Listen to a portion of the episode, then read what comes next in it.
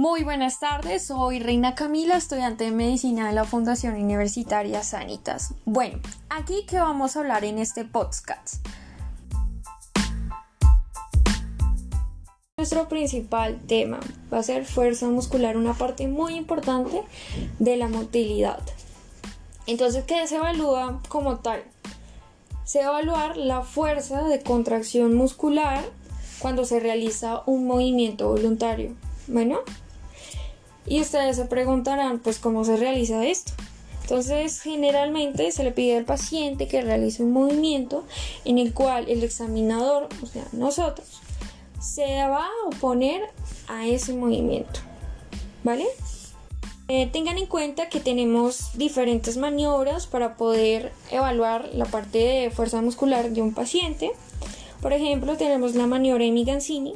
Aquí, ¿cómo se va a realizar esta? Se le va a solicitar al paciente que mantenga los miembros superiores extendidos con los ojos cerrados. Esto lo deben tener siempre en cuenta, no se le pueden olvidar. Normalmente ambos miembros descenderán simultáneamente, pero en caso de parecia, el miembro afectado lo hará más rápido que el otro. ¿Vale? Tenemos que esta maniobra nos puede ayudar también para evaluar la fuerza muscular de los miembros inferiores. Entonces, el paciente debe estar en decúbito dorsal, se le va a pedir que extienda sus miembros inferiores algo separados para que no tengan contacto entre ellos y eh, se le pide que mantenga esa posición el tiempo posible. Y aquí pasa lo mismo que en los miembros superiores. Estos van a descender simultáneamente, pero en caso de parecia el lado afectado lo hará más rápido que el otro. Bueno, tenemos otra maniobra que es la maniobra de barril. Aquí el paciente debe estar en decúbito ventral y debe estar formando con sus piernas un ángulo recto con el muslo, es decir, deben estar verticales.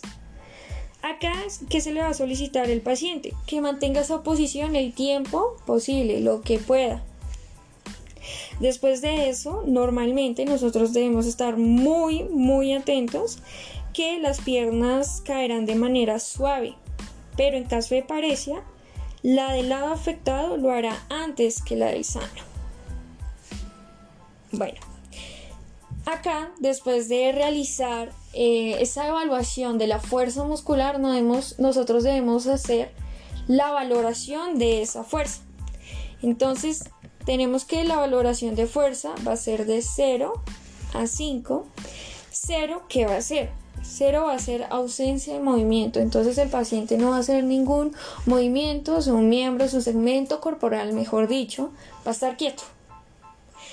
1 va a ser contracción visible, tampoco se va a mover, solo se va a ver la contracción que está haciendo el paciente, pues al tratar de realizar el movimiento que nosotros le estamos pidiendo.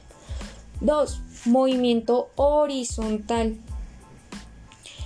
3. Movimiento horizontal y vertical sin resistencia. Entonces aquí va a ir en contra de la gravedad, pero cuando nosotros le vamos a hacer esa oposición, no hay resistencia. 4.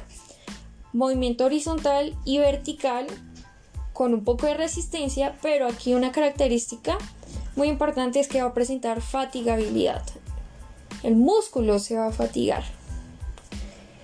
5. Tenemos movimiento horizontal y vertical con resistencia sin presentar fatigabilidad. Aquí va a ser lo normal. ¿Vale chicos? Tengan en cuenta que la fuerza muscular, como lo había dicho antes, es muy importante en la parte de motilidad.